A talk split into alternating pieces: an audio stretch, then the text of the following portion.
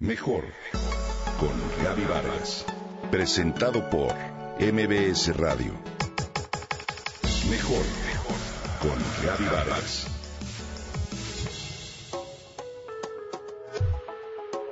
Todo lo que una persona puede imaginar, otros pueden hacerlo realidad. Dijo Julio Verne, un visionario escritor francés que fue capaz de predecir con gran precisión en sus relatos fantásticos la aparición de algunos inventos generados por los avances tecnológicos del siglo XX. Hoy, la detección temprana de enfermedades, su tratamiento precoz, personalizado y un preciso seguimiento posterior a su evaluación son casi posibles, gracias a la aplicación de herramientas nanotecnológicas que se desarrollan hoy. ¿Qué es la nanotecnología? Es el estudio y desarrollo de sistemas en escala nanométrica, la nanotecnología estudia la materia desde un nivel de resolución nanométrico, es decir, entre 1 y 100 nanómetros aproximadamente. Estudia el control y manipulación de la materia a escala inferior a una micra, mil veces más pequeño que un milímetro, para crear materiales, sistemas e incluso mini robots, nanorobots, con propiedades únicas capaces de realizar cualquier función.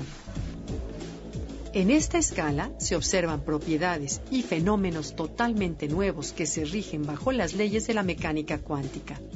Hoy te quiero platicar específicamente de las referentes a la salud. La nanomedicina es la principal vía tecnológica para curar enfermedades desde el interior del propio cuerpo a nivel celular y molecular.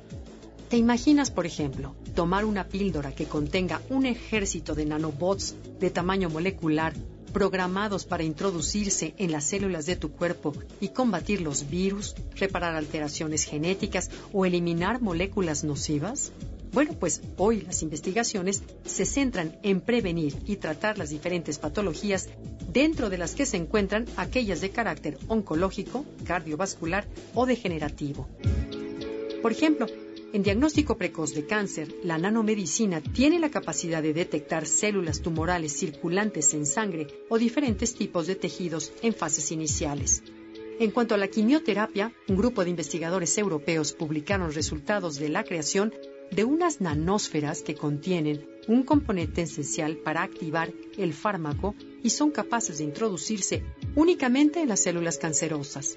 De esta forma, cuando se aplica la quimioterapia, solo se activa el fármaco en las células en las que se introdujeron las microesferas, además sin afectar a las sanas. Es increíble, ¿no? En enfermedades cardiovasculares también se realizaron algunos avances. Uno de los resultados más importantes es identificar lesiones arterioscleróticas en fases tempranas, aunque también se hacen estudios en los cuales nanopartículas son capaces de administrar fármacos en zonas afectadas de manera precisa. En el Alzheimer se han descrito diversas posibilidades de generar neuronas por diferenciación de células madres existentes en el cerebro, a través de distintos factores de crecimiento que si se inyectaran en el torrente sanguíneo serían captados por otro tejido. La nanomedicina podría solucionar este factor gracias al reconocimiento específico de moléculas presentes únicamente en las células madres cerebrales. Así que es claro que en la rutina clínica esos ejemplos representan aún una utopía, pero los resultados de estas investigaciones prometen grandes esperanzas.